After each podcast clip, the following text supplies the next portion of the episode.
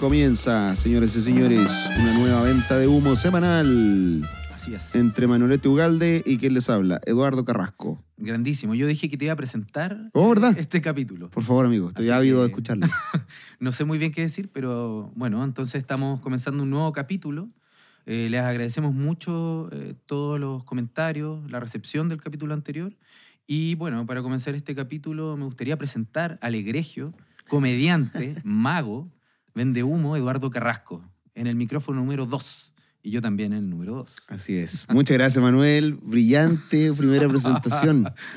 Me, me tocaba ya, Vaya soltura, ¿eh? por supuesto, siempre ¿Cómo va creciendo esta persona? Señor Manuel Ugalde me presenta. Estoy muy agradecido y feliz de estar en esta nueva conversación, amigo, para aprender de todas sus lecturas Mm. y sus citas y estos autores que se saca a veces de, de la manga. De Como la una- manga. un autor bajo la manga. del sombrero, de cualquier pliegue. De cualquier pliegue, como los magos. Son, eh, del, ¿Cómo se llama el, el bolsillo secreto de los... El topit. ¿Ah, sí? Sí, el topit es un bolsillo Ya. que está oculto entre la chaqueta y el pantalón. Ah, Entonces los magos, con una técnica, eh, lanzaban las cosas ahí. Ya. Lanzaban las cosas a ese bolsillo. Ajá, Y así las hacían desaparecer. Entonces hay un dicho entre los magos cuando les está yendo muy bien y Mm. están ganando mucho dinero, lo que es nunca.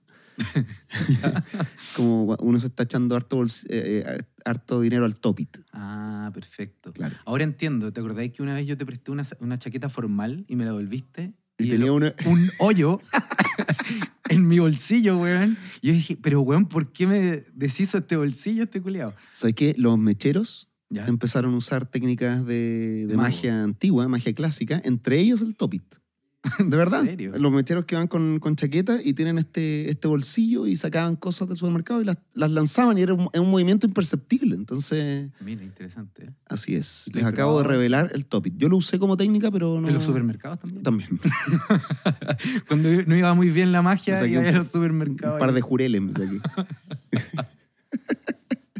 no, usé el topit como, como técnica en mi vida artística, pero no era muy bueno usándolo. De verdad hay que, hay que saber, hay que practicarlo. Ya. Mira qué impresionante, nunca pensé que iba a hablar del topit en este En programa. este programa. Pero aquí estamos, charlas en un pueblo fantasma. Eh, muchas gracias por sus comentarios, por su buena onda, por todos sus, eh, sus debates también que se generan. Siempre, eso me encanta. Bonito que la gente piense distinto, que nos mande sus ideas, no estoy de acuerdo, el eso no era así, Mm. el clásico, ese autor no lo dijo, Claro. Typical. Pero también mucha gente felicitando, sobre todo a Manuel, eh, por, por toda su sapiencia. Por mi venta de humo, eh, digamos. Sí, que él de forma humilde lo hizo como venta de humo. Que sí, hay, hay Ah. algo de eso. Pero vaya que es una persona que sabe y es bueno escucharlo. Muchas gracias, amigo. Y hay que decir que estamos en un nuevo set que está inconcluso aún, pero vaya como va agarrando forma Por esto. Pueden ver este diseño del Departamento de Arte y de- del señor Felo Ferrer. Esto le falta color aún, hay que pintarlo, pero ah, mira, así como está, ya está bueno. Sí, está, bastante bien. Está buenardo. sí. Así que muchas gracias a toda la gente que está trabajando en este, en este lugar. Y es bueno también que la gente vaya viendo cómo, cómo va creciendo el set.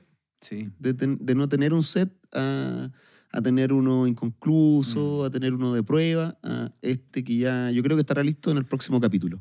Ojalá que así sea. Sería bacán poder verlo y aclimatarnos a ese nuevo escenario. Bueno, bienvenidos a todos los auditores. ¿De qué se trata esto? Bueno, una conversación sobre temas de la, de la sociedad, temas filosóficos, existenciales, eh, de la mano de un académico, Manuel Ugalde, eh, psicólogo clínico, y la particular visión de un comediante, con, quizás con conocimientos más rudimentarios, pero me dijeron que yo hacía las preguntas precisas para que el más lego entendiera. Sí, no, Eh, yo estoy absolutamente de acuerdo que no solo haces las preguntas precisas, sino muchas veces traduces eh, mi volá, mis pastas. Tus galimatías. Mis galimatías, sí. Y además, eh, también le ponís palo al fuego, weón. Que, que, se, Sí. que se diga, que se diga. A veces te sacas Que se sepa. Que se sepa, que se sepa. Te sacáis unas buenas reflexiones, weón, bien interesantes y son leídas, weón. No, no te hagáis el weón tampoco. Sí. No te hagáis el weón. Qué buena. tampoco. Así Bueno, que nada, amiguito, bacán. eh, hemos estado conversando en los últimos capítulos sobre eh, la identidad, sobre las emociones, sobre la autenticidad de las emociones, qué tan, qué tan genuinas son. Mm, somos genuinos cada vez que compartimos nuestras emociones, tienen validez para relacionarnos con, con los demás, Mm. tienen validez para hacer sociedad. En un futuro vamos a conversar sobre, ¿tienen validez las emociones para, para generar políticas públicas? Claro. Eh, hemos Bueno, estado hablando de eso, el capítulo pasado estuvo bien cabezón, hay que decirlo Hay que decirlo. sí. pero era necesario para adentrarnos de a poco en este tema. Eh, bueno, tú me recomendaste un documental que Un yo, de forma muy ordenada y, y responsable, vi, porque hoy vamos a hablar sobre eh, el individuo, la identidad y el consumo. Exacto. Tema que ya hemos tocado en algún charlita en un pueblo fantasma, pero ahora es desde la, desde la vereda de la, de la emocionalidad, de- desde la identidad. Eh, eh, ah, exactamente. Eh, el documental eh, se llama eh, El siglo del yo o The Century of the Self. eh, Sí, sí, que, que fue... mm, de la BBC, ¿no? Es de la BBC, Mm. justamente. Eh, es un documental que tiene como, no me acuerdo completamente, pero creo que son cuatro o cinco capítulos. Eran capítulos semanales, en donde intenta de pensar esto, ¿no? De cómo el yo, la identidad, eh, vendría a ser lo central, eh, un elemento central en la construcción de la historia del siglo XX.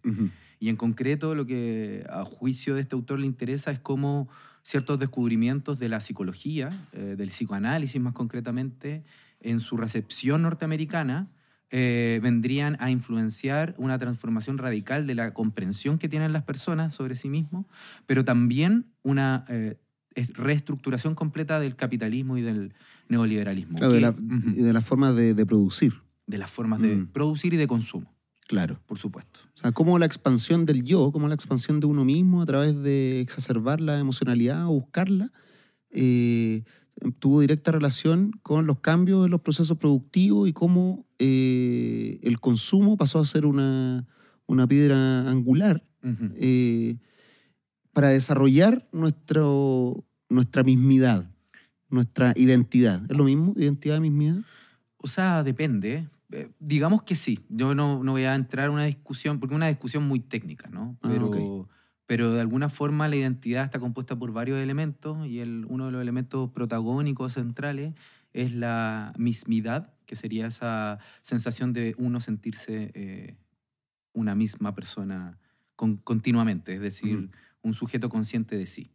Eso sería como la mismidad, por decirlo de alguna forma. Bueno, lo que me llamó la atención de este documental es que es bastante claro, pueden encontrarlo, está en YouTube, eh, es de fácil comprensión, está subtitulado, así que ahí la dejamos picando. Vamos a dejar el link en la descripción de este capítulo Perfecto. para, sí. que, para que lo vean si es que les interesa. Pero es eh, muy revelador cómo el tema del, del consumo surge por, por una, una necesidad de la gente, de la, so- de la sociedad, de, como de rebelarse ante el control, para finalmente terminar controlados igual. Justamente. Es sí. como un... un- Una gran ¿Cómo se llama esto? Como quedar donde mismo. Sí, Cuando uno se me dio una vuelta, tuvo un cambio en 360 grados. eso, justamente. Un cambio en 360 grados. O sea, que ese punto. cambio del 360 grados, más- me cae peor la gente que, que lo corrige a la gente que lo dice. Uno entiende, Sí, weón, uno weón. entiende, uno sabe cuándo uno usa los grados, weón, si no eres piloto o alguna weá así, que Sí. O sea, es evidente. en que se 180 entiende. grados querrás, de- querrás decir, porque si no Claro. quedas donde mismo. Es una estupidez, weón. Qué lata esa gente, weón. Yo, a mí también me da una paja.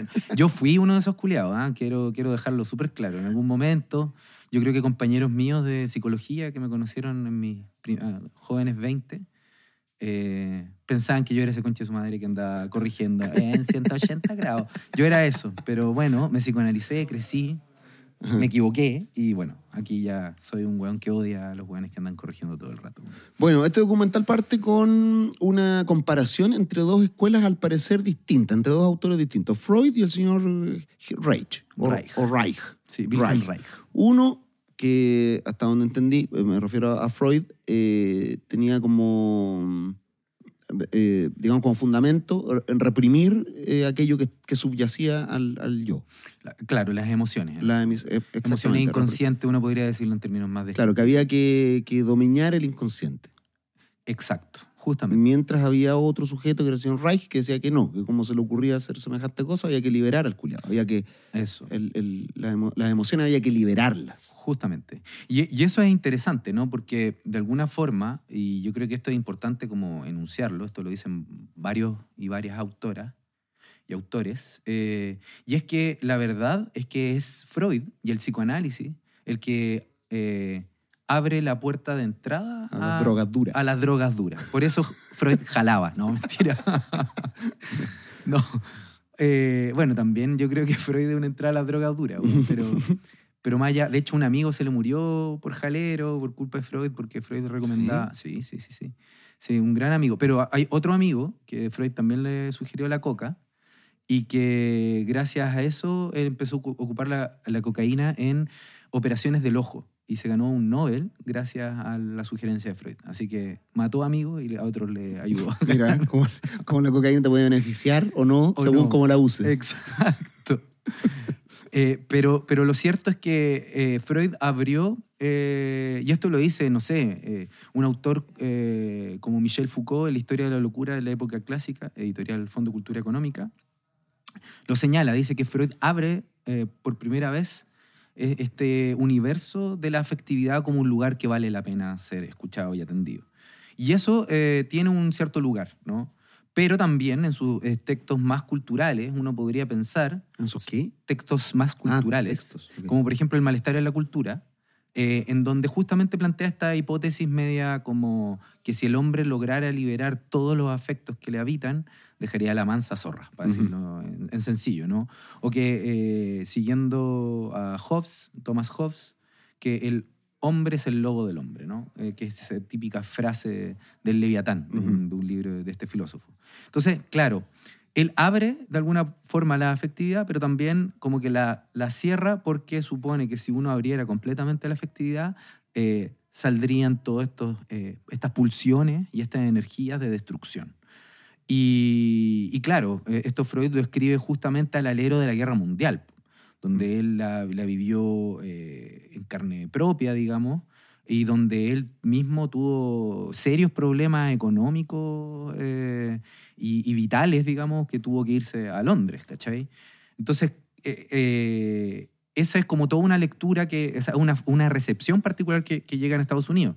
Pero para la cultura norteamericana, como lo vimos en el capítulo 1 de esta temporada, eh, para ellos siempre la emocionalidad eh, no, es, no ha sido tan vista como algo negativo, sino todo lo contrario, como una apertura, una cierta autenticidad, como hablábamos. Claro, lo negativo es el control, es la represión de esas emociones. Justamente. Y esa hipótesis es la que mo- moviliza eh, Wilhelm Reich también en Estados Unidos y es la idea de que, como absolutamente en opuesto a Freud, como tú decís, es que cuando uno reprime, termina siendo destructivo. Claro, con esa frase que también sale en el documental sobre hay un policía en nuestra mente y hay que destruirlo. Destruirlo. Mm. Que es una frase del, del- la- de, lo- de la izquierda yuppie de los 60. Ujú. norteamericana. Entonces, como que ahí se engendra una doble lectura de la emocionalidad y que termina triunfando en el interior del corazón norteamericano y por ende del mundo la idea de que, la, eh, de que conectarse con la afectividad sería algo positivo. Y, y es ahí, yo creo, algo que es bien interesante, porque como lo hablábamos en la sesión pasada, la autenticidad se empieza a vincular directamente con, con el expresar todas las emociones. Y lo interesante del documental es que muestra como ah, no solo entrevistas, sino también eh, los videos de registro de estas sesiones en donde se les solicita a los sujetos a abrir su afectividad y decir toda la verdad como para liberarse de las cadenas sociales. Sí, es que a raíz de ese pensamiento, de que uno tenía que eh, echar afuera esa emocionalidad y esa afectividad, Ujú. empiezan a surgir como un montón de corrientes y, de, y, y como pastores, así como, Sí. Como psicólogos pastores. Era, era como ver una iglesia evangélica con gente tiritando, temblando, convulsionando. Llorando, Sí, diciendo te odio y te amo, así, pero como muy intenso, digamos. claro. Y después de toda esa performance, la pregunta de cómo te sientes ahora. Me, me siento honesto, decía, me siento genuino, porque acabo de echar todo afuera. Como, Justamente. eh, se ve bastante ri- ridículo igual porque son tomas súper antiguas, son registros bien, bien antiguos. Sí, pues súper antiguo. Pero ahí empieza también esta, esta idea de, de que uno, para ser auténtico, tiene que eh, decirlo todo o demostrarlo todo, porque uno no puede ser auténtico en soledad. po. Claro. esa autenticidad tiene que ser vista por alguien, tiene que ser sentida por alguien. Y lo que termina siendo muy paradójico hasta cierto punto, ¿no? Como, porque ser auténtico termina transformándose, como lo muestran en este documental y como lo escriben un montón de autores también, en la necesidad porque otro te reconozca como auténtico. Y Ujú. ahí se pone en tensión esta idea de autenticidad, porque uno podría pensar que el sujeto realmente auténtico no se preocupa qué, le qué piensa el otro de uno, ¿no? Ujú.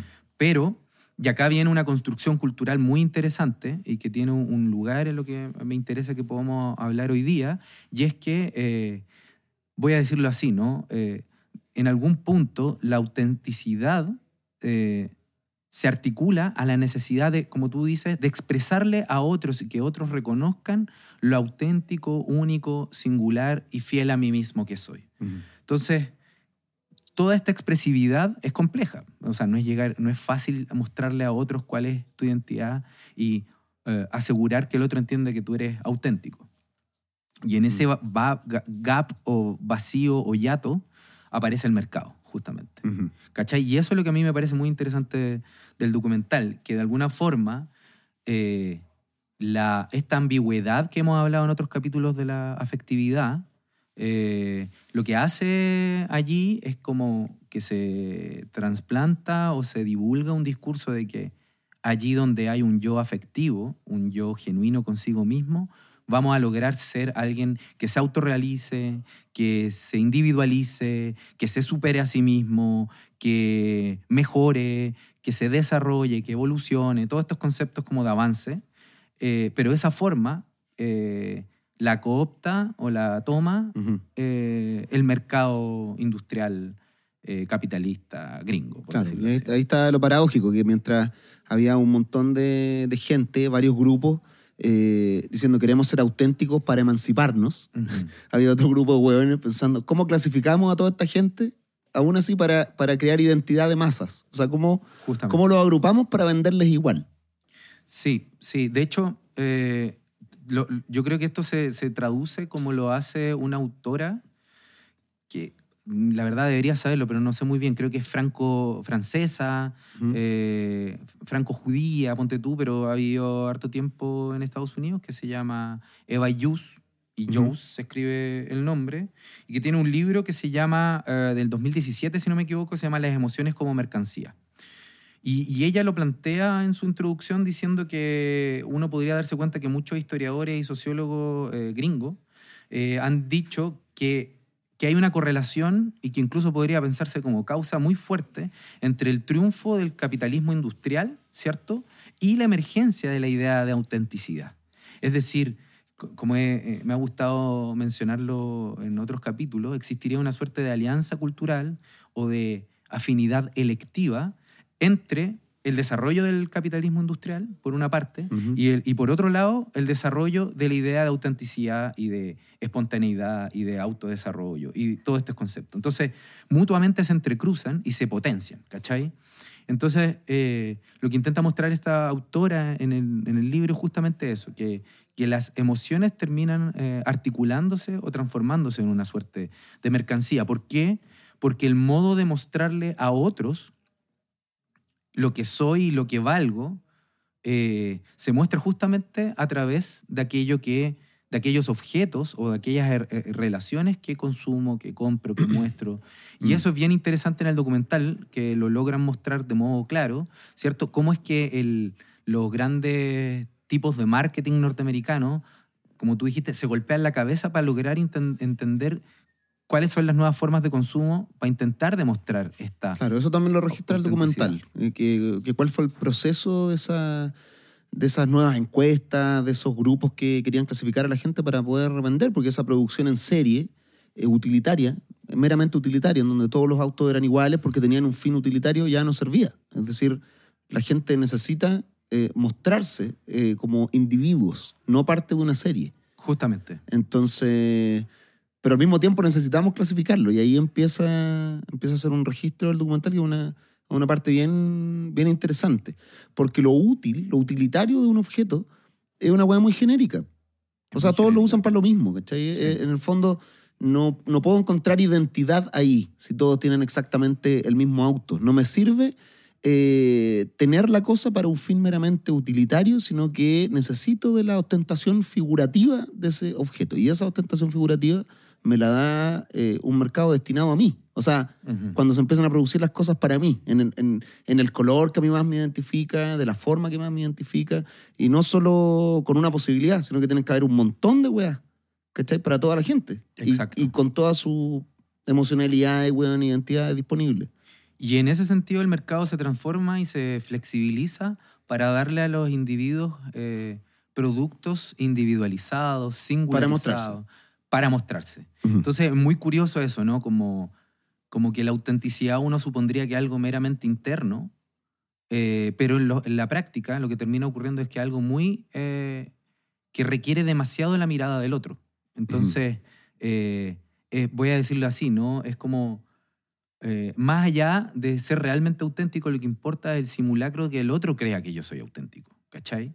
Como que la autenticidad, en vez de ser un sentimiento íntimo, termina transformándose en un en lo que tú llamabas en este valor Claro, es por, por eso ostentación figurativa. ostentación Claro, o figurativa. sea, no puedo ostentar nada eh, si es que no hay un otro. O sea, necesito- tiene que haber otro huevón para que yo pueda ostentar, pues, pues no ostentar que me, que, que me sirve, sino Exacto. ostentar lo que se supone que me otorga ese objeto. O Sí, sea, la, la- la figuración que me da. Sí, de acuerdo.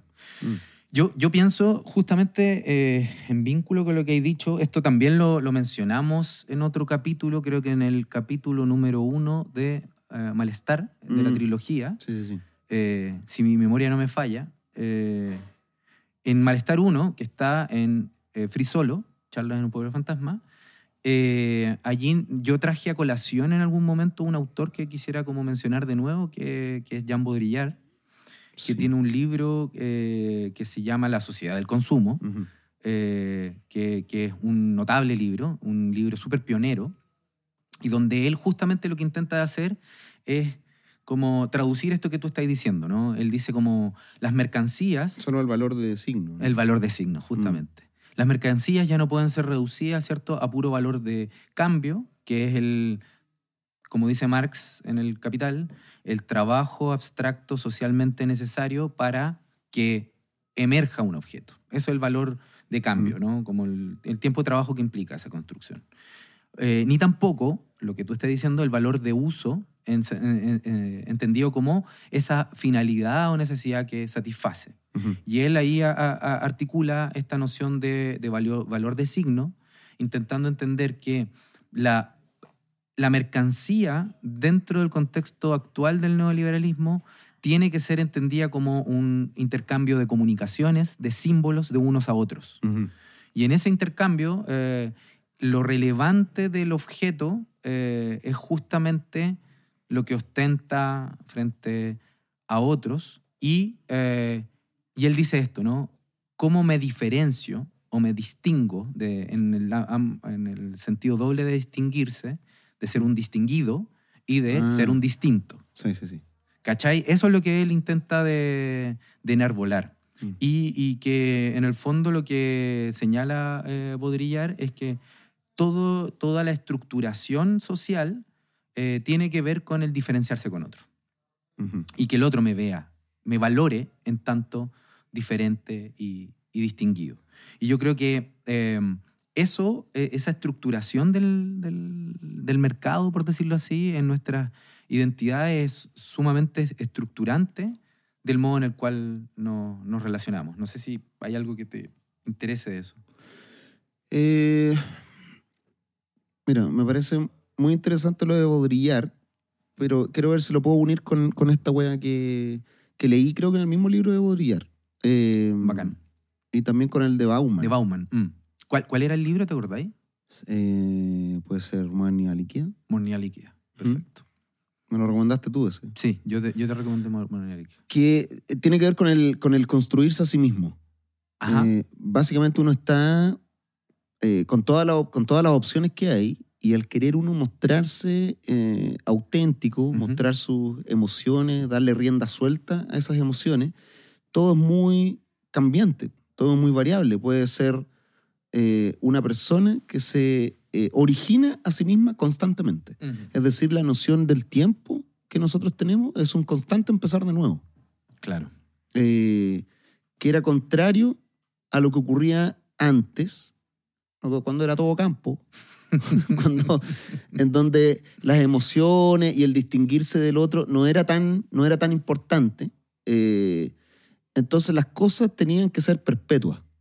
Claro, Entonces había una perpetuidad en, en lo que uno era y eso se reflejaba en las cosas. claro. Por eso eran cosas que duraban mucho, por eso, y siempre traigo este ejemplo del- de los abuelos cuando decía, cuando- que, que- que tenían weas del año el pico, porque las weas tenían Sí. que durar Sí. y estaban hechas para durar, no para cambiarse, porque Obvio. eso no te tenía que, no tenía que reflejar tu estado de ánimo, ni cómo te sentías, ni tu Mm. emocionalidad, porque eso, como lo hablamos en el capítulo anterior, y haciendo un link con eso, eh, es muy fluctuante. Eh, Y, Sí. y aparte es muy, es muy poco certero. Mm.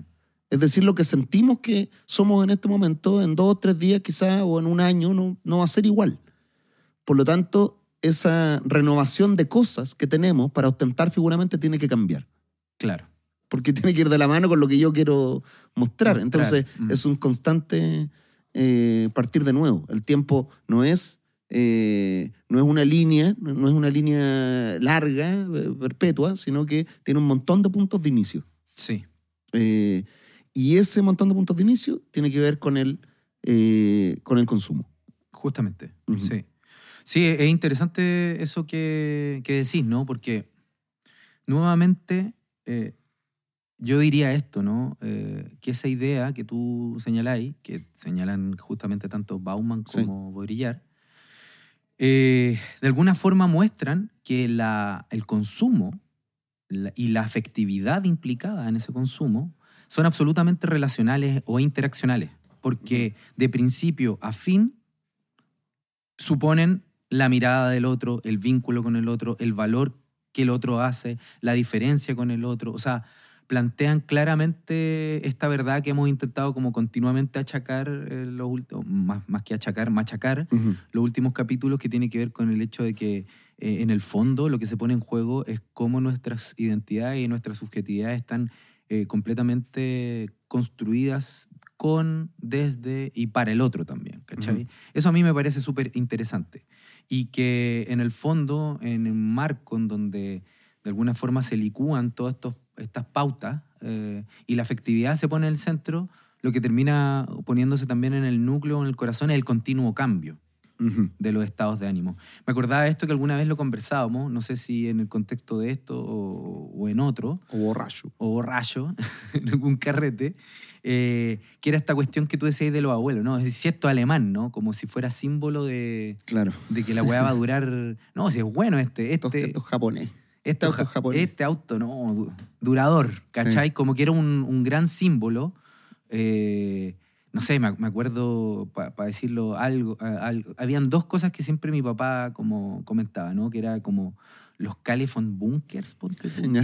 Como que era, no, este es búnker. Y como, bueno, no, te- no- no me daba ninguna razón realmente de peso, pero para él el símbolo de, de lo durable, eh, de lo sólido, eh, era súper relevante. O Claro, sé, eso, claro, pues Sí. sólido, algo, algo seguro. algo seguro, confiable, Mm. que, que, te- que- que en el futuro no va a caerse, no, no se va a destruir.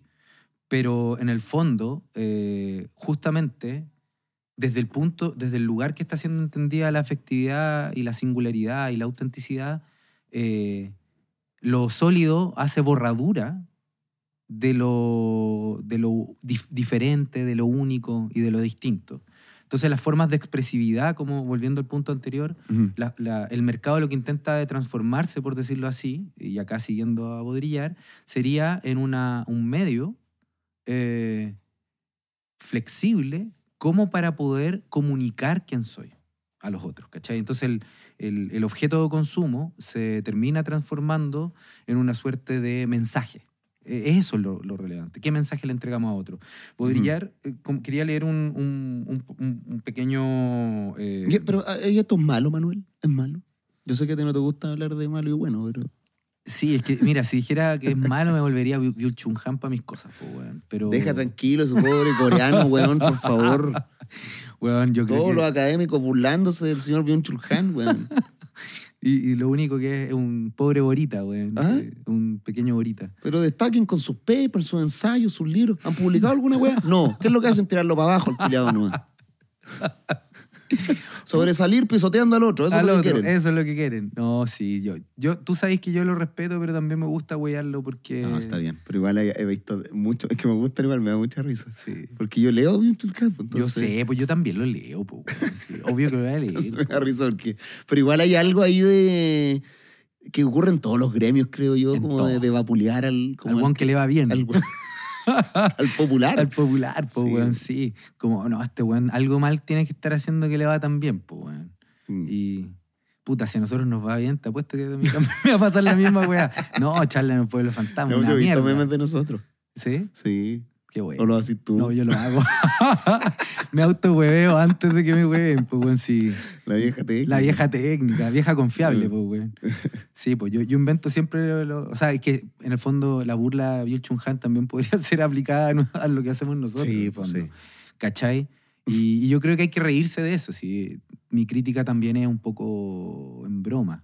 Mm. Pero, pero la cuestión, no, lo que sí. Yo creo que si tú estuvieras un día con Bill Chung Han conversando, estarías embelesado. Embelesado, Sí. sí. No, nada. me, me volvería loco. De hecho, eh, eh, hemos in- intentado de invitarlo, te juro, ¿En serio? En la ¿Cómo? ¿Con quién? con la clínica psiquiátrica de la Chile donde trabajo. Ah, ya. Queremos hacer, queremos traerlo, como que tenemos la fantasía de traer a Byung Chun Han. Por eso te digo, yo puede que no esté convencido de todo lo que diga, Claro. pero como dice Groucho Marx, si no te gustan mis principios, tengo otros. puedo puedo hacer unas concesiones porque el weón es, tiene un punto. Mi, mi Sí. crítica es sobre cómo lo, cómo lo, lo entrega, digamos, ¿cachai? Su delivery del, del- de la weá como en libritos chicos. Ya esto, crítica ya le hice en el sí, primer sí. capítulo de... Ya, bueno, pero es malo o bueno, porque claro, cualquiera que nos esté escuchando en este momento dice, bueno, pero estos weones hablando de consumo y el consumismo y la weá, y se benefician de, de él, o están exactamente en lo mismo.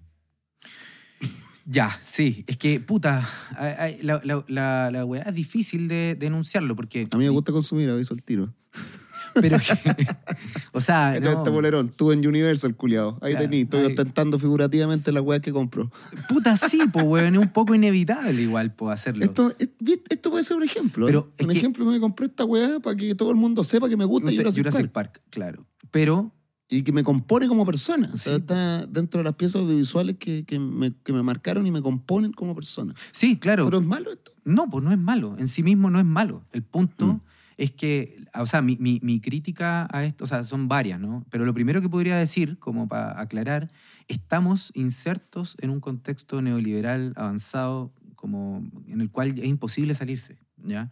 Y inclusive, ¿no? Cuando uno eh, hace una figura de un sujeto montaraz, que no le interesa la sociedad, que quiere aislarse, puritano, eso también puede ser una forma de ostentar una imagen.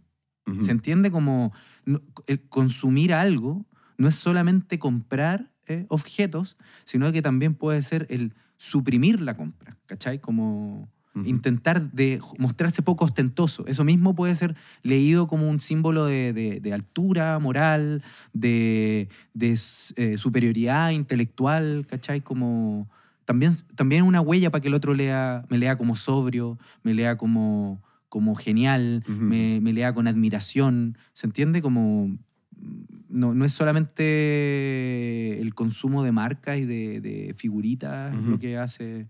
Ya, entonces estamos imbuidos eh, inevitablemente en un, en un sistema que tiende a que nos expresemos por medio del consumo de objetos o- o- y eso es un hecho a la causa. ¿no? El punto, a mí me parece, y, y lo que me parece dificultoso, es la premisa engañosa de la cual se parte que no es el consumo, o sea, no es el comprar cosas o no, sino que es, es lo que hemos ido desmontando o problematizando en los capítulos anteriores, que es suponer que existe algo así como una suerte de eh, autenticidad que viene desde adentro y que está... Y que es finita. y, claro, y que se autopresenta a sí mismo y que, en fin, ¿no?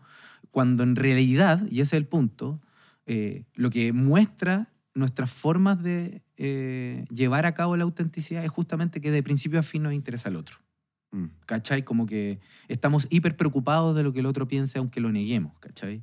Eh, ¿Y por qué eso me incomoda? Porque de alguna forma recortamos nuestra identidad a algo que realmente no somos, como nos estamos autoengañando, ¿cachai? Cuando decimos que en realidad nosotros de- no- emergemos, la, la idea del sujeto soberano, Mm. nosotros emergemos de nosotros mismos y desde nuestra verdad, etcétera, cuando, para decirlo así, nuestra subjetividad está completamente atravesada por el otro, está articulada en lenguajes, en culturas, en ideología, está preocupada, ¿cierto? El deseo eh, se, se vincula a lo que los otros desean. Eh, nuestro mayor deseo es ser, como tú dijiste el capítulo pasado, reconocido afectivamente eh, o identitariamente por otros. Es decir, no estamos solos en ningún punto de esto. Aparte parece ser algo de nunca acabar. Quizás eso es como... Es lo más desalentador, pero al mismo tiempo lo que te mueve a consumir más. Es una hueá de Mm. nunca acabar, porque la emocionalidad no es finita. O sea, si yo quiero, expres- quiero volcar todo mi yo al mundo, no va a terminar nunca. Sí. Entonces, claro, cuando yo creo que puedo volcar mi yo al mundo a través de este objeto, eh, y finalmente obtengo ese objeto y digo, oh, me falta más yo. O Exacto. sea, falta que me reconozcan más aún, porque con este reconocimiento no basta. Hay Sí. queda más yo todavía que la gente tiene que reconocer. Exacto. Y ahí una vuelta, weón, al consumo y a... Eso, ¿no? Sí, justamente, justamente. O sea, el Mira. circuito, lo, lo que dice Baudrillard, de hecho, es que Infinito. el, el- el- el circuito del consumo es infinito. Eso es lo... ¿Eso dice? Sí, eso, eso justamente lo dice. Así que sería un baudrillariano. sí, pues, güey. ¿Me imagináis tener la tupé algún día de presentarme así? Hola, soy. Ocaró, soy bodriariano. Mago, humorista y baudrillariano. sí, pues eso es como, es como agotador. Y aparte como te venden las cosas así en, en emociones, pues en clave emociones. O sea, sí, Pues eso tiene que ver con la culpa también. Yo creo que en algún momento la, la, el- la publicidad, el marketing, la- las corporaciones entendieron, ¿sabes que no le sigamos vendiendo weá a esta gente? No le sigamos vendiendo cosas. exacto. Porque ya hay culpa en eso. Cuando la gente adquiere cosas también tiene culpa. Entonces, Mm. por medio, daño al medio ambiente, por los procesos de producción, etcétera, hay que Mm. venderle Experiencia. emociones. Que fue el marco que dice, ¡Estamos grabando! ¡Con la chucha! ¡Respeten! Es que no puede ser, pues, weón. Oh, la media partusa, güey. Le pedimos, eh, ofrecemos disculpas a los eh, Ah, por auditores este por, este, por este momento, pero... Que sigue. Y sí, la weá. La mansa. Oye, pero inviten, pues, weón, por último.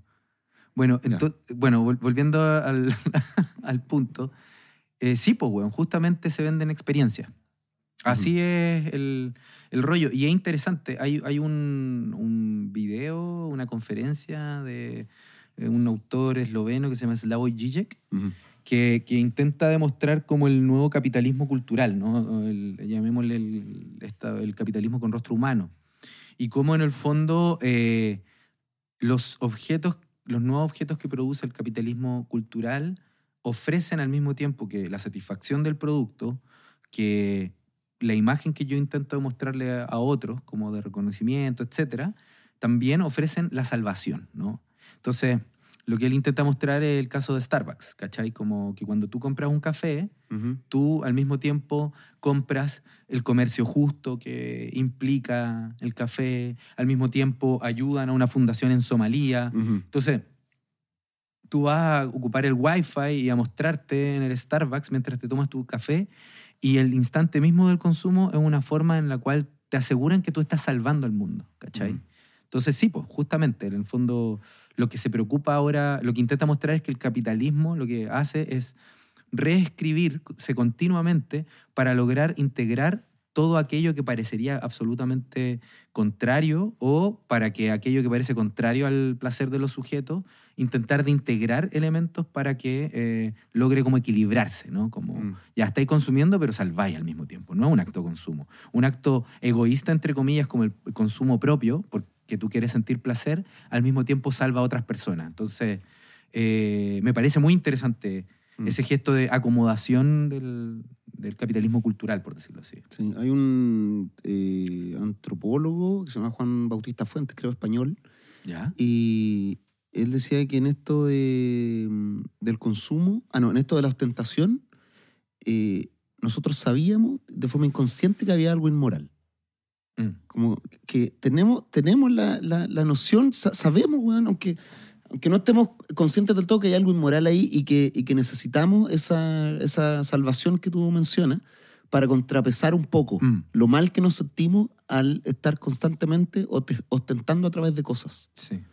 Eh, y que finalmente, como seres humanos, necesitábamos algún mínimo atisbo weón, de, de moralidad. Mm, Por lo tanto, Sí. ese contrapeso era necesario. Y ese contrapeso es el que se supone que eh, eh, las empresas como Starbucks eh, ya, ya lo saben. Claro. Entonces te empiezan a ofrecer esto. Ahora tampoco creo que sea una weá tan consciente de la empresa. No creo que haya una maquinación, ¿o no? ¿Tú crees que sí? O sea- yo, no, yo no creo que, que digan, mira, estos se van a comportar de esta manera y por eso eh, se consideran inmorales, entonces metámosle esta ayuda a Somalia para que los buenos se sientan bien. Yo creo que es algo que se va dando como de forma natural y simplemente se, se aprovechan pues, cuando, cuando empieza a dar resultados. Mira, yo no, no, no tengo claro el asunto en la medida de que me parece que yo diría que es más complejo, ¿no? Un ensamblaje en donde pueden haber intenciones, pueden Mm. no haber intenciones, pero yo sí creo, y lo que me parece más interesante del documental que- el- con el cual le damos comienzo a, a este capítulo, El ciclo del yo. eh, El siglo del yo y el capítulo, creo que es el capítulo 4 que se llama Hay un policía en, nuestro, nuestra mente, así era. eh, debemos destruirlo, una Sí. cosa así. Y eh, en, en- en ese, eh, en ese capítulo muestran de modo muy claro, por los mismos agentes de, de la industria, que tenían muy claro que tenían que cambiar este tipo de, de cuestiones. O sea, como que hay una lucidez respecto a que hay un cambio en el consumidor Ujú. y que hay que ofrecerle experiencia y, hacen, y se empiezan a hacer los grupos de opinión, los focus group, con la finalidad de identificar los modos en los que consumen y Mm. Transformar el sistema global para vender más. O sea, el- eh, hay, lo- los métodos finales a los cuales llegan o las tácticas y técnicas a las cuales llegan no las tienen concebidas de antemano, pero los objetivos sí. Claro, pues a eso, a eso voy. Que, como, que esos conceptos como de, de, de salvación, moralidad y todas son weas Mm. que son análisis, me refiero. O sea, Ah, sí. Claro, obvio. O sea, sí, estoy de acuerdo. Pero, pero en el fondo no es que se, no es solo que se les haya ocurrido, sino que están tanteando distintos tipos de cuestiones que finalmente terminan permitiendo eh, que ocurra lo que quiere que ocurra cualquier empresa mm. y es ganar más dinero, digamos, como, como vender más, ¿cachai? Aumentar el capital circulante. Sí, y, y, bueno, entonces, eh, vol- volviendo atrás respecto a esto que tú comentabas y la experiencia, a mí me parece que, que ese es realmente el gran punto del, del asunto, ¿no? Porque lo que hemos intentado mostrar, pienso yo, en los últimos capítulos, es eh, el lugar protagónico que ha, ha tomado la emocionalidad en la construcción identitaria eh, desde el siglo XX hasta hoy día. Y lo que uno podría pensar, eh, resumiendo todo esto que hemos, i- i- hemos ido hablando, es que durante las últimas décadas se ha ido intensificando con mayor eh, relevancia la idea de cómo eh, el yo afectivo, como le denominamos, es el centro de, de nuestra identidad. Y lo que hemos dejado de lado y que hoy día me parece que estamos articulando, que una de las posibilidades de lectura respecto a este yo afectivo, es, por decirlo así, cómo el, el capitalismo, para ponerle un nombre, pero también como todo el mercado, eh, ha ido siendo muy sensible de estas transformaciones de la identidad y lo que ha hecho es tomar ventaja o tomar posición respecto a esto para poder eh, vender ofreciendo ser como un suplemento a la identidad. Cuando, y cuando hablo de un suplemento, suplemento a la identidad es que ahí donde parece haber un vacío, el mercado lo que te Mm, entrega ya, entiendo, entiendo. es eso que vendría a faltar y que tú lo Mm. denominaste recién como experiencia. Mm.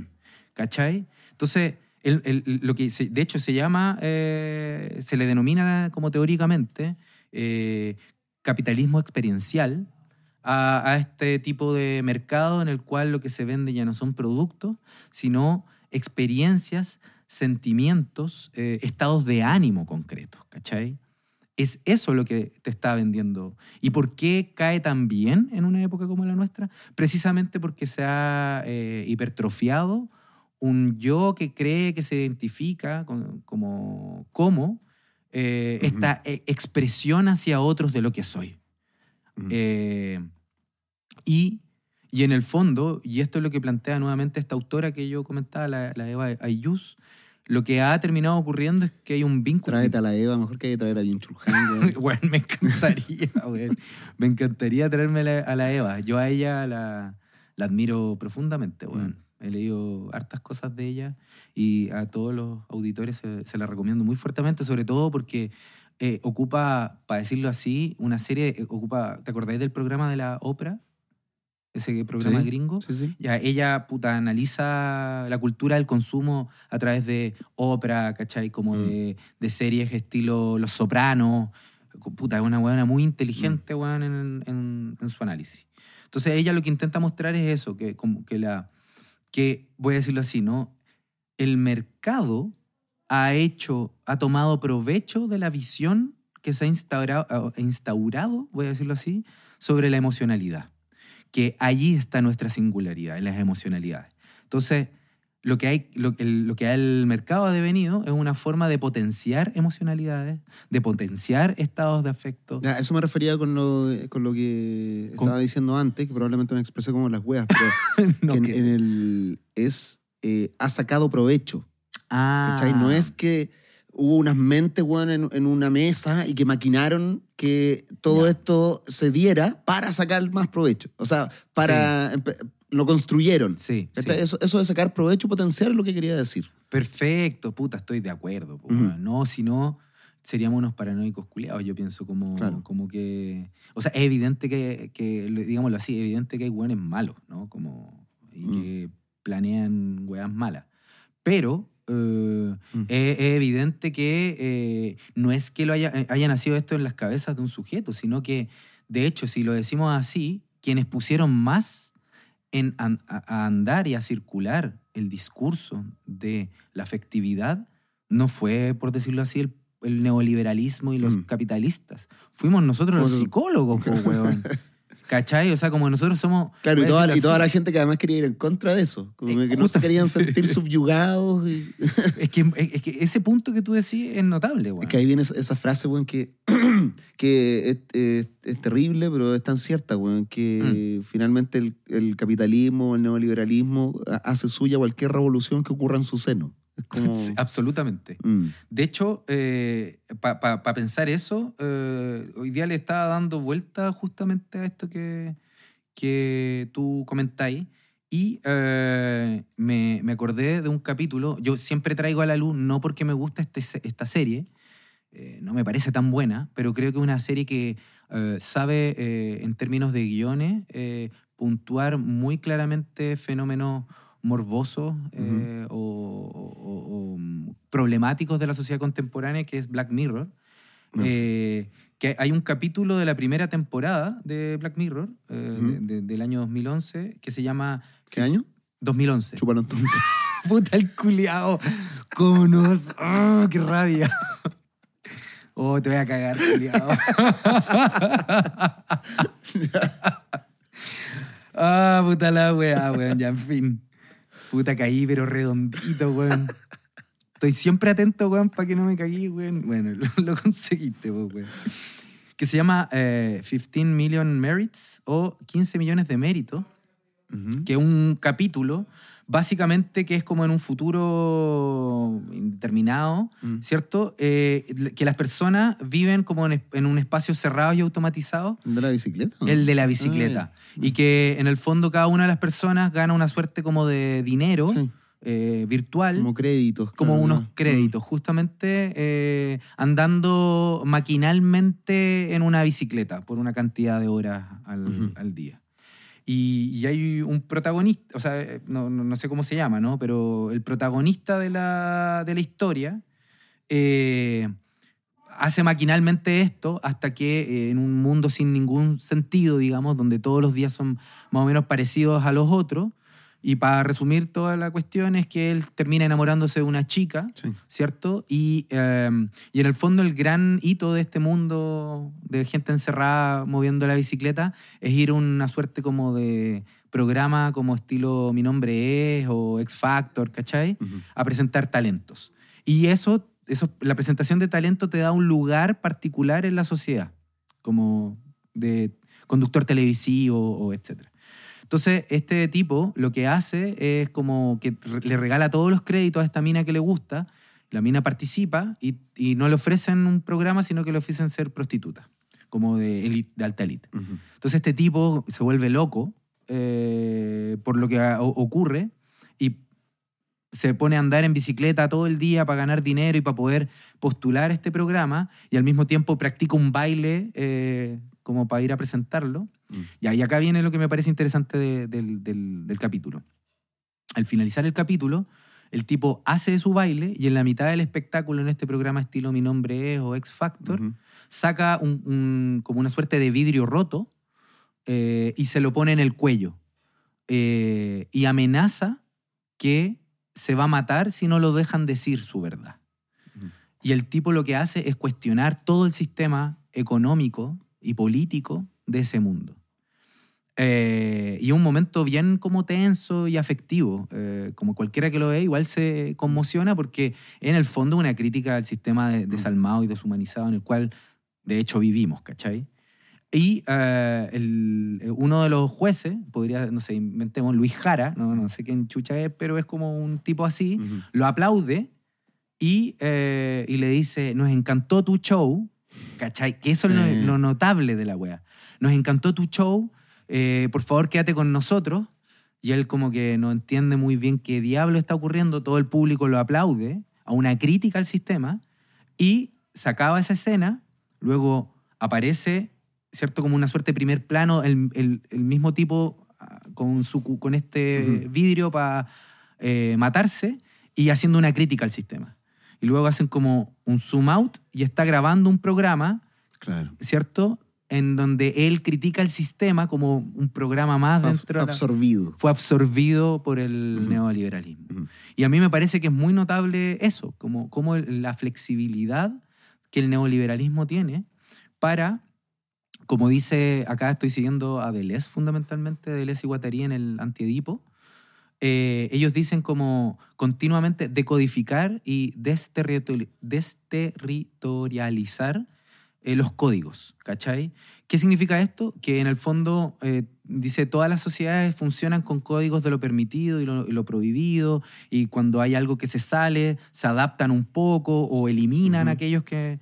Y así intentan demostrar cómo todas las sociedades de alguna forma tienen este movimiento, pero dice el neoliberalismo en realidad lo que hace es decodificar continuamente y en el fondo hasta lo prohibido lo logra articular. Es como Mm. que continuamente no hubiera un código de lo prohibido, sino que el neoliberalismo lo que puede hacer es transformar hasta lo más móvil, hasta lo más perverso, hasta lo más ominoso y oscuro en algo integrable o inclusive lo más alto moralmente, como la crítica al sistema, ¿cachai? Mm. Es una cuestión que a mí me parece eh, terrible, digamos, pero yo creo que, que- que en este capítulo O sea, la flexibilidad es como puede convertir lo más deleznable en algo virtuoso y cosas virtuosas en, En algo rebajarla y como algo en serie de consumo. Y, Justamente, Mm. es decir, cómo todo lo transforma en una modalidad más para ganar, eh, para hacer circular el, el capital, como dirían Ujú. ellos, ¿no? Como continuamente, o sea, no, no se puede estabilizar en ningún valor, continuamente está como eh, destruyendo, desarmando, rearmando, ¿cachai? Como esta típica escena, ¿no? Eh, de, del... em, ¿Qué iba a decir? Como del feminismo al interior de las grandes empresas, Mm. o en un mall una polera Che Guevara. Como que Claro. todo eso licúa. eh, Con la misma idea de, la misma idea de vulnerabilidad, la misma, idea de terapia. sí, po. Que no sé si lo hablamos en un programa, yo creo que lo hablamos fuera de programa, pero ¿Qué cosa? el valor de signo de la terapia. El valor de signo de la terapia, sí, justamente. O sea, no solo la terapia, sino esto de, de la vulnerabilidad. Eh, el mostrarse vulnerable, eh, que de hecho está en un capítulo de Bojack Horseman, cuando, cuando se empiezan a sacar réditos por, por mostrarse vulnerable. Es decir, los Mm. actores, los músicos, Sí. empiezan a mostrarse vulnerables en, en las entrevistas, en su accionar diario, porque eso trae mucho rédito. Mm, ¿cachai? Claramente. La, la vulnerabilidad en algún momento que no, que no era bien vista, mucho menos en, en sociedades más heteronormadas, donde el hombre era, era el fuerte Mm. y donde tenía que ser un ser rígido. Sí. Ahora hay, eh, no sé, luchadores eh, de la UFC que hacen discursos llorando o hablando sobre salud mental y son muy aplaudidos. Sí. Eh, y que yo eh, encuentro que es bastante genuino. O sea, no creo que lo hayan hecho por sacar un, Un rédito, un rédito. Pero de, de la misma manera, hay otras personas que, sí, pues, que dicen, acá, acá hay algo, ¿cachai? Que puedo aprovechar en mi beneficio, que es el mostrarse vulnerable. Sí, es interesante eso que, que comentáis. Puta, a- hoy día parece que el capítulo de Bayou, porque voy a mencionarla de De nuevo. Pero eh, Eva Yu habla del etos terapéutico, que es esto que es como de todo este conjunto de prácticas y de, de- de posiciones que se han ido construyendo en relación a la afectividad, a la vulnerabilidad, al desarrollo, etc. Y lo que me parece interesante que tú describí y que ella le pone nombre, por eso te lo traigo de vuelta, Mm. es lo que ella le llama el género terapéutico. Es decir, eh, una suerte de como narrati- o la narrativa terapéutica. Y que en el fondo la vulnerabilidad, el sufrimiento y el dolor es constitutivo de un momento de esto, Pero que siempre implica en algún momento que yo estuve mal, pero ahora estoy mejor. ¿Cachai? Como que hay el- el- la narrativa de autosuperación que Mm. implica el discurso terapéutico, supone un momento bajo en donde uno estuvo frágil, quebrado, eh, ustedes no me vieron, pero yo, yo estuve mal. ¿Cachai? Como lo que le ocurrió a Brendan Fraser, por ejemplo. Sí. ¿Cachai? Eh, el, el actor de, de Whale. Ujú. Eh, es la idea de cómo uno toca piso, pero para autorrealizarse. No, no es solamente el sufrimiento solo. En general, todas estas eh, estrellas o sujetos que muestran su vulnerabilidad y que reeditan, eh, reeditúan, perdón, eh, con ella, son sujetos que lograron eh, autosuperarse. Esa es parte de la narrativa autoterapéutica. Pero también eh, ya cae como en un tema de, de manejo comunicacional. Como que hay asesores que te, te lo dicen. O sea, bueno, tienes Sí. que mostrarte vulnerable, tienes que llorar. Absolutamente. Es, Hay algo medio pauteado, sí. po, sí, pues a eso, me- a eso me refiero. Como que está, está evidentemente pauteado Sí. y, y a mucha gente le sirve el mostrarse así. Es como, es como una nueva forma de mostrarse ante la audiencia. Sí, sí. No dudo que haya gente que efectivamente, bueno, yo cada vez que prendo la televisión hay un famoso llorando por alguna wea impresionante, weón. Se me preguntan, ¿y por qué no va a la tele? Digo, puta, ¿a qué voy a ir si yo cuento chistes, cachai? No voy ¿A qué, a qué voy a ir? No tengo nada en contra de la televisión. Yo no soy eso, no, que yo, yo no veo tele, weón. No. Cuando había programas que me gustaban. Pero ahora, cada vez hay un famoso llorando por alguna cosa o, o contando alguna historia de weón terrible. Y, Mm. y, y- y a dónde quepo yo ahí? Que no, no voy a ir a. A menos que me sirva mostrarme así. Te falta asesor comunicacional, parece. Parece, weón, sé que voy a ir. Listo. Tenemos primer plano. a la wea.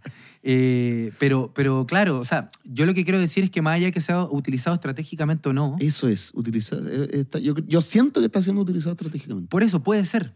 Pero acá quiero hacer lo mismo que tú eh, hiciste con, con el hecho de que no es que el mercado lo ande pensando todo el rato. Mm. Más allá que, que sea es- estratégico, utilitario o no, el gesto, a mí me parece que está muy inscrito eh, dentro de, la- de una cierta narrativa de cómo, del yo, Mm. Que es, esta, es como la autosuperación supone un momento de trauma, de, su- de, de una herida, de puta que lo pasé mal, ¿cachai? Como Mm. hasta las más altas estrellas cuando escriben sus libros, Ujú. en general sus libros se tratan de esos sufrimientos que ellos vivieron eh, y que los lograron superar, superar. Por ejemplo, no sé, pienso en J Balvin, que es un artista que me gustaba mucho como reggaetonero, y, y J Balvin tiene todo este tema de como eh, meditación zen y toda esta weá, y es como, no, yo pasé una depresión, pero la logré Ujú. superar, Bueno, una depresión con, no sé, siendo billonario, ¿cachai? Ujú. pero, pero es el punto de como, como, no sé, hasta los ricos y poderosos sufrimos, ¿no? Como... Y, y es un- y es parte, yo creo, de una dinámica muy Sí. eh, de- del commodity afectivo. eh, y y yo, yo creo que ahí hay un punto muy, muy central. Y de hecho, como para poder seguir conversando esto, te propondría que, que yo tengo un, un amigo, colega, eh, Ujú. que es doctor en psicología, eh, que se llama Al- Alfonso Bonom, del que te pa- pasé el texto. Ah, el que, el que escribió ese ensayo incomprensible. el culiao, weón. Para mí, para mí, para mí. No, para mí, digo. Bueno, sí. Eh, De Vygotsky. de Vygotsky, de. Lev Vygotsky. Um, bueno, ese, ese weón, eh, él, su tesis doctoral es justamente sobre, sobre la psicologización y toda esta... De, de alguna forma, él siendo psicólogo lo que hace es analizar cómo la psicología ha influido justamente en este emotivismo eh, y en el yo siento y toda esa weá. Puta, me, me gusta caleta ese tema. puta, yo creo que podríamos trabajarlo, invitarlo para conversar. ¿Vendría? Sí, vendría, sin duda. De hecho, cu- escucha el programa, así que un saludo para... Muy buen ensayo, ¿eh?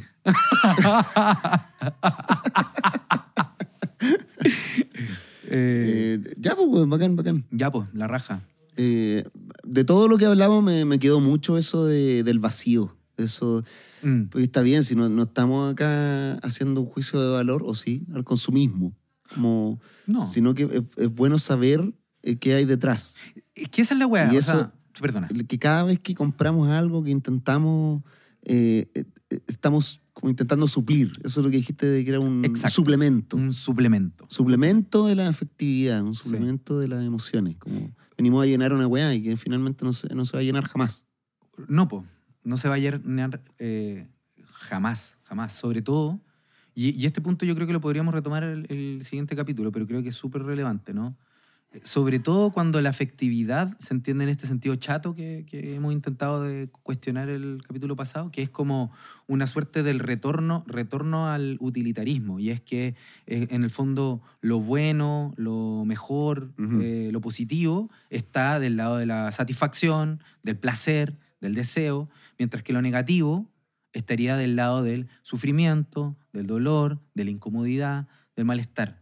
Cuando se achata la emoción como con esos dos orientadores, si te fijáis, la satisfacción y el placer y el, el- el cumplimiento de esta satisfacción es momentáneo. Entonces, Mm. como no dura eh, como de forma perpetua, lo que uno que tiene, que tiene que hacer, repetir una y otra vez el ciclo de la satisfacción que nunca va a poder ser colmado porque es un momento. ¿Cachai? Ahora quizás la, la, la gracia de esto o, o la... No sé, una buena forma de hacerlo sería encontrar una forma sana. De, de- o sea, sabemos que no vamos a llenar ni una mierda. Ajá. Sabemos que va a haber un constante vacío. Pero, pero el ir poniendo esa- esos gramitos, weón, de satisfacción o Ah. algo, esos gramitos, esos gramitos de satisfacción sea de algo que no, que no nos deje, weón, endeudados hasta el pico. Obvio. ¿Cachai? Sí. Que, o sea, tener la certeza de que no se va a llenar. De la incompletud. Mm. De, la incomple- incompletitud, ¿o no? No, ¿Incompletud? Me, cagaste, me cagaste. ¿Es incompletud o incompletitud? Eh, no sé, no tengo idea, profesor. Conche, la palabra no la había usado nunca. Sí. De lo incompleto. Eso, Sí. sí. O sea, tener la certeza de que no. Que hay un yato, una falta. Sí, sí, que, sí, sí. que no se va a suturar, no va a cerrar. Sí, estoy de acuerdo. Y yo creo que eh, en terapia, gran parte del trabajo terapéutico, eh, ya voy a llamarle así, es el duelo. Hacer duelo, Mm. ¿cachai? Que lo he dicho en Sí. algún otro momento. Y hacer duelo es eso, enterrar, Walls, la posibilidad... Puta, me salió el boomer, no puedo evitarlo. Ah, bueno, ¿estamos o querés que terminar la De- idea? Quiero terminar la frase. Entonces di- dije, enterrar eh, la idea de que hay algo, o sea, de- hay algo que se va a perder y hay que aceptar esa pérdida, ¿cachai? Mm. Y elaborar esa pérdida. Y, y eso no es ni terrible, ni dramático, ni trágico, po, weón. Mm. Yo creo que eso es muy sano, como ocupando tu palabra, Mm. entender eso y, y- y- y entendiendo eso, eh, de alguna forma podemos eh, reestructurar o repautear o repensar nuestra propia re- relación al consumo. Nuestra al- forma- exactamente, ¿cachai? nuestra forma de consumir, de comprar, de, de bajar nuestra- nuestras expectativas también de qué esperamos con ese objeto culiado que, llegó a que, que compramos. Exacto, justamente. ¿Qué, ¿Qué va a ocurrir? Bu- Bien, Bueno, amiguete, súper. vaya capítulo. Vaya De capítulo. mis favoritos, lo digo al tiro. ¿eh? De mis capítulos favoritos. Maravilloso. A Sí. mí me gustó también. Muchas gracias, amigos, por la conversa. Eh, nos reunimos en un próximo charla en un pueblo fantasma eh, con el amigo que pretendes invitar. Alfonso Von Ohm. Sí. Ojalá acceda y va a ser Sí. una muy buena charla sin duda. Agradecemos este lindo set. Agradecemos a toda la técnica que hace posible este capítulo. Ya tenemos nuestro propio grupo en WhatsApp, así que estamos, Sí, ya estamos autónomos. estamos co- coordinados, weón. Sí. Y eso da cuenta que, que terminaste confiando en el proyecto, weón, porque al principio no teníamos nada, culiado. Reprochándote así. No, pero no, siempre, siempre confiado. No, sí te estoy huellando. Pero sí, muchas gracias a Arte, a Técnica, que hace posible este programa y nada, pues no, yo creo que nos vemos entonces en un próximo capítulo con el querido amigo Alfonso. Así es. Así que no se diga más. Bueno, y gracias a toda la gente que nos escucha, que, eh, Y que nos ve. Que nos ve también a través de estudiosneverland.com. Eh, suscríbanse, hay muy buen contenido. Eh, gracias a la gente que nos escucha en Spotify también. Ah, me, me gustó mucho ese- esa foto que te mandé, de Mm. una chica que me escribió un DM. eh, Qué palo yo con eso. porque su mamá escuchaba el programa. Y le- había recomendado Exacto. y la señora le había mandado una foto tomando notas. Hoy no, qué lindo. Había que sacado una, Como si fuera un- una clase. como si fuera una clase y, la- y en, el- en el- la foto del pantallazo de la conversación de WhatsApp, la mamá decía, eh, me cuesta captar de repente, pero voy tomando notas. Muy Y bonito. mandaba una foto de las notas. Entonces yo leí las notas, no entendió ni una weá la vieja. no, no, No, mentira, weón. Yo también la no, leí. estoy bromeando. Saludos a la señora que nos está escuchando Muchas probablemente. gracias. Ojalá que nos escuche, siga escuchando después de la broma de Eduardo. Son bromas.